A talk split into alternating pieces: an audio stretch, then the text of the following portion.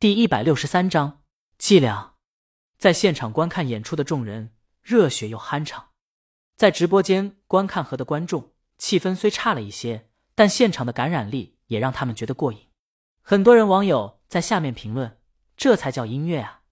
每个场景都贴近生活，用音乐拉近人的距离，用音乐鼓舞人心，一下子就让人感觉到了音乐的力量。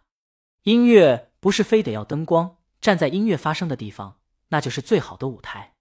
伴着《行路者歌》的第二期播出，这音综的评分水涨船高，位列当前所有综艺评分之首。许多人在评分网站为《行路者歌》打分时写了他们的期许。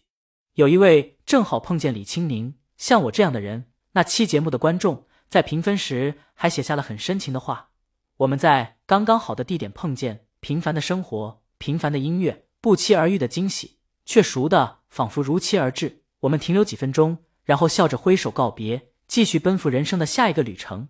而这几分钟装点了我枯燥的生活。谢谢节目组，谢谢大魔王，你永远是最棒的。江阳没看这场直播，他当时在山上，不过后来他补了，觉得这首歌真是越破音越有韵味儿，在大合唱的时候一起毫无顾忌的破音，那可真是太爽了。奈何他没看现场，全怪耿直那厮。江阳已经决定了，他要把耿直拉入黑名单。当然是他负责拿钱当制片的时候，他绝对不跟耿直合作。但要是别的合作机会，那没问题。尤其当一个创意对自个儿的作品有严格追求的时候，江阳绝对喜欢跟耿直合作。江阳在下这个决心的时候，想了想，他拥有整个华尔街，当制片跟耿直合作也不是不行。这厮真的太能造了。选角和选角已经够能挑了，江阳以为这就得了，谁知道光线不对，天气不对，演员状态不对，导演状态不对，然后剧组就歇着找状态，江阳闲着差点游戏冲上王者。更离谱的是，这次中途要换演员，嫌男演员演技不好。大哥，演员你挑的，签了合同的，你把人辞退再找演员要付钱的。一周下来，江阳精疲力尽。许凡就最后一个镜头，他都觉得这导演太变态了。幸好广告拍完了，后期盯住了，广告投放也定了，将杨欣放到肚子里，代价是他口头禅差点变成没钱。就这，耿直还是用了江阳无可辩驳的理由，把压下去的那两成磨回去了。江阳觉得周浩真是耿直肚子里的蛔虫。七月三日早上，江阳本应该早起去跑步的，但江阳心血来草上了个早自习。做了个早操，江阳也没办法，他也想自律。可当他睁开眼，看见精致英气的御姐慵懒贴在怀里的时候，他真把持不住。这世上再没有把心爱的人弄醒更让人愉快的事儿了。代价就是江阳脖子上有伤，宁姐咬的，可能是大姨妈刚走，七天不曾上课，俩人都比较激动的原因。这，江阳今天早上要去帮王大爷忙。这大夏天的穿高领的衣服不合适。江阳喜欢夏天，就喜欢再穿的清凉，有一种无拘无束的感觉。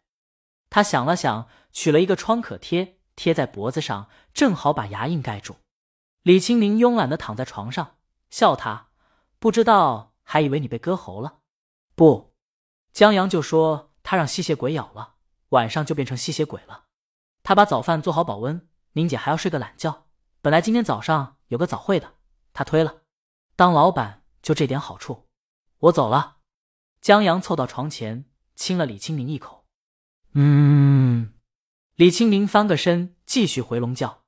江阳也不全是去帮王大爷忙，他就去看看。耿直拍广告是把两天的活儿拖成了一周。王大爷他们的戏台也不可能真等到江阳把事儿忙完了再去帮忙。要真那么等下去，黄花菜都凉了。王大爷他们现在。年纪大了，只争朝夕。这舞台是他们哥儿几个找自己儿子或者剧团里稍显年轻的徒弟们给弄的。张大卫忙，让石头过来帮忙了。江阳要找的就是石头，可等他到了小剧场，舞台搭建差不多了，石头没来。王大爷见他来了，奇道：“你脖子怎么了？让蚊子咬了？”王大爷觉得江阳在糊弄鬼呢，跟媳妇打架了。江阳觉得这理由也不是不对，没有，嘴硬。王大爷一副我过来人的表情。他问江阳：“这小剧场怎么样？”江阳挺喜欢这个小剧场的，小虽然小，可观众和表演也近，看起来别有一番滋味。他跟王大爷寒暄几句，就去商场找粘土艺术体验馆找石头了。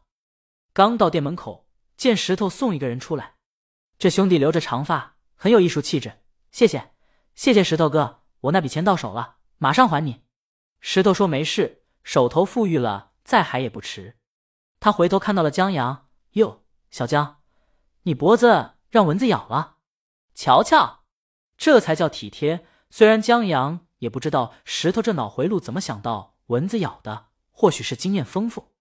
他们正聊着，从店里走出来一个女人，大约一米七，高跟鞋，蹬着丝袜，一身职业装。在见到江阳后，眉头一皱，又来借钱的。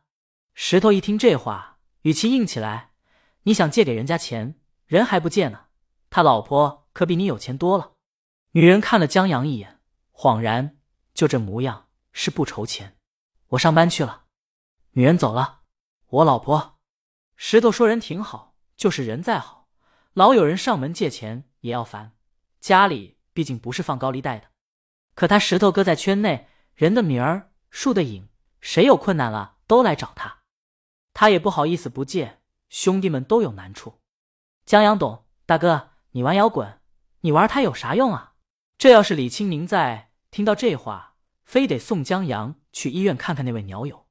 嘿，石头拍下江阳肩膀，怎么来学摇滚？呸，粘土了。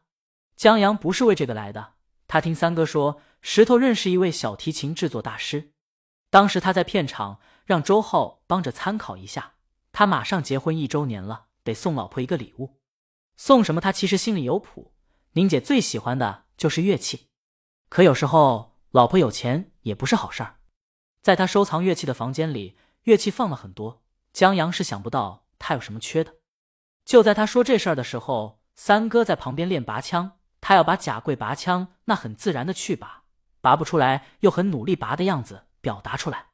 他告诉江阳，石头认识一个小提琴制作大师，大师的儿子以前是石头乐队的。这手工制作的小提琴，那肯定独一无二的，用来做礼物。再合适不过了。石头听了江阳的来历，站起身走。他关灯锁店门。江阳，你这不做生意了？石头说：“本来就没生意，关店还省电费呢。这粘土这东西啊，玩起来挺有意思，可一旦当爱好，捞不到钱，滋味就变了。以前你玩的津津有味，现在都变得寡淡了。”石头叹息。江阳想到他店里的东西，竞争力是弱了很多。旁人学个钢琴、画画或者架子鼓，以后还能奔着艺术家去呢。这粘土艺术家，家长估计觉得玩泥巴有什么前途。但不得不说，江阳很喜欢一部粘土动画。